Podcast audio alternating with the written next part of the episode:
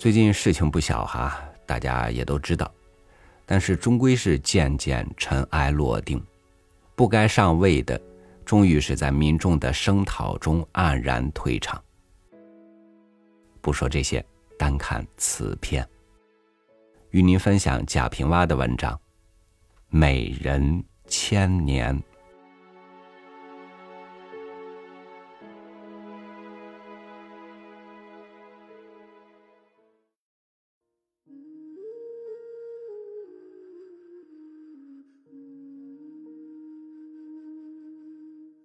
陕西的黄土厚，有的是大唐的陵墓。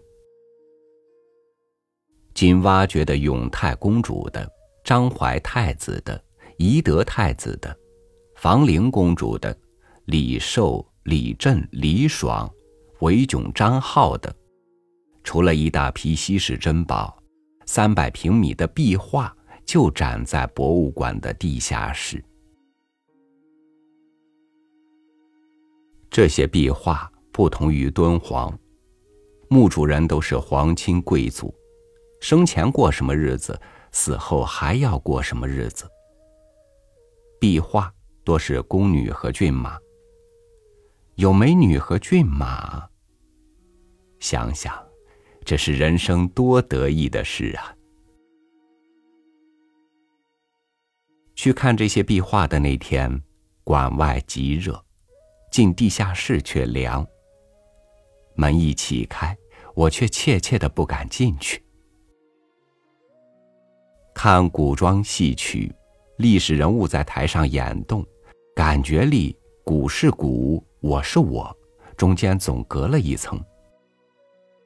在地下室从门口往里探望，我却如乡下的小儿，真的偷窥了宫里的事。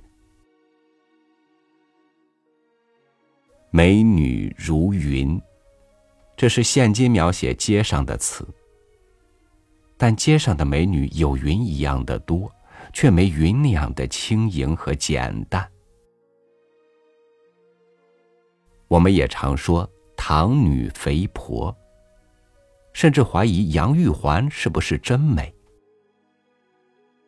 壁画中的宫女，个个个头高大，耸鼻长目。丰乳肥臀，长裙野地，仪表万方。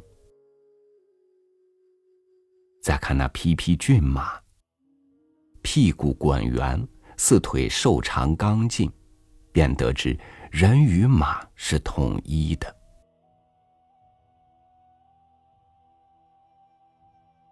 唐的精神是热烈、外向、放肆而大胆。它的经济繁荣、文化开放、人种混杂，正是现今西欧的情形。我们常常惊羡西欧女人的健美，称之为“大洋马”。殊不知唐人早已如此。女人和马原来是一回事，便可叹唐以后国力衰败，愈是被侵略，愈是向南逃。愈是要封闭，人种退化，体格羸弱。有人讲我国东南一隅，以南洋的华侨是纯粹的汉人。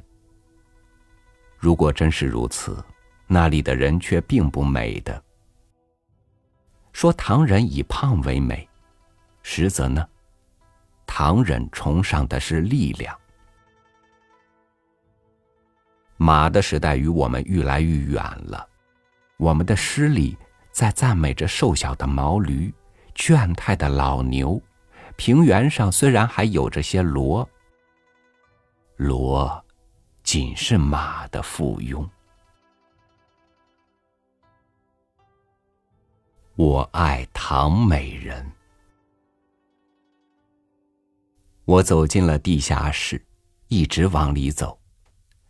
从一九九七年走到五百九十三年，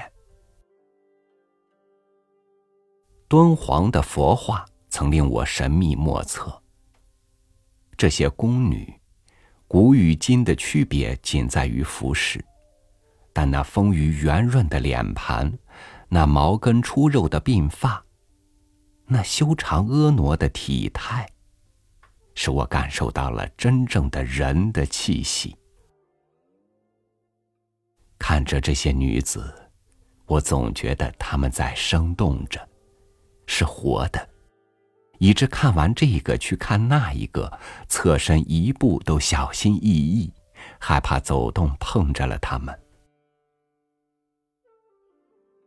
他们是矜持的，又是匆忙的，有序的在做他们的工作，或执盘，或掌灯，或挥袖戏鹅，或观鸟捕蝉。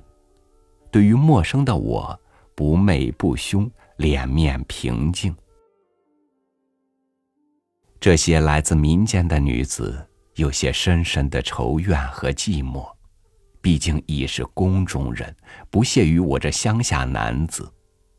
而我，却视他们是仙人，万般启目，又自惭形秽了。《红楼梦》中贾宝玉那个痴呆呆的形状。我是理解他了，也禁不住说句：“女儿是水做的，男人是泥做的了。”看呐，看那九宫女呀，为首的梳高髻，手挽披巾，相随八位，分执盘、盒、烛台、团扇。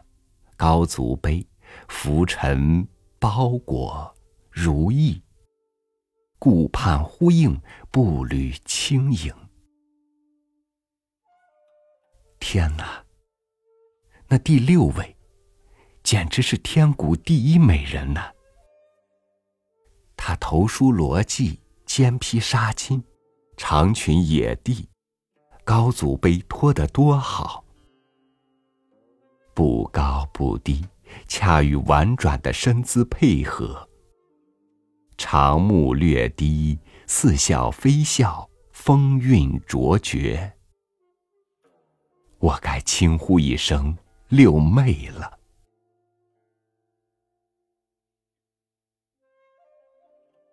这样纯真高雅的女子，我坚信当年的画师不是凭空虚构的。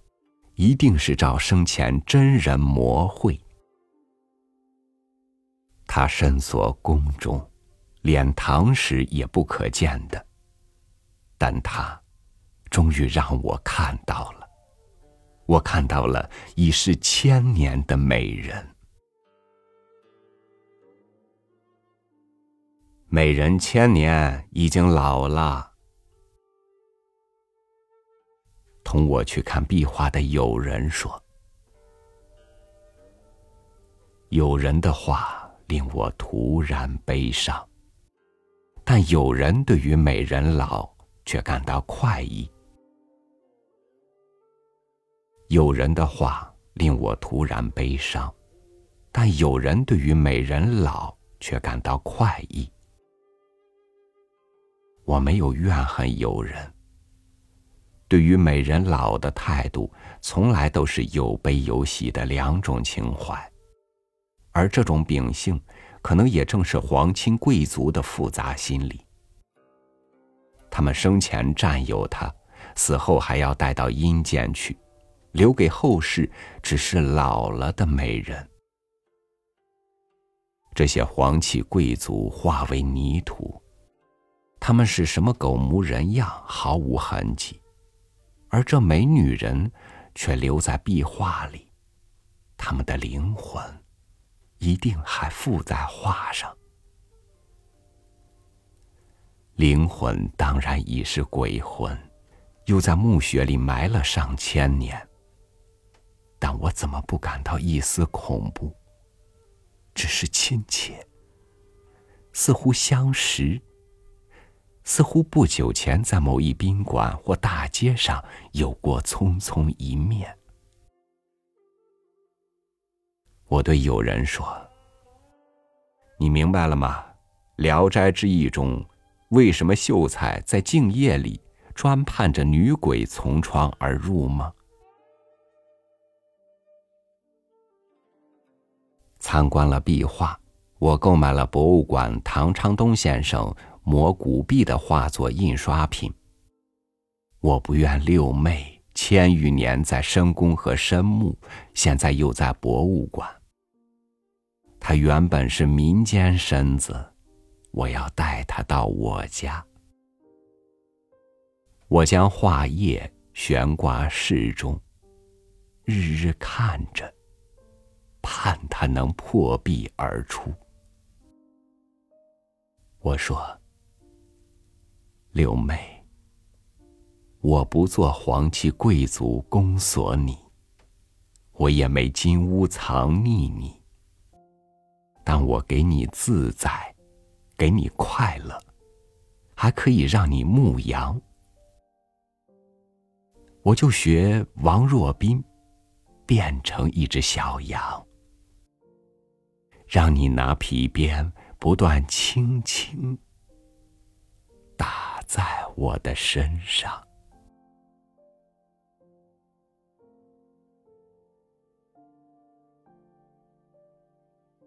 真正的美，无论什么权势贵胄，遮掩不了，禁锢不了。即使千年岁月，美的事物依然光辉依旧。丑的也一样，别管你的出身，不看你的虚表，登不了堂，入不了眼，只酿得闹剧一出，空成笑谈。感谢您收听我的分享，我是超宇，祝您晚安。明天见。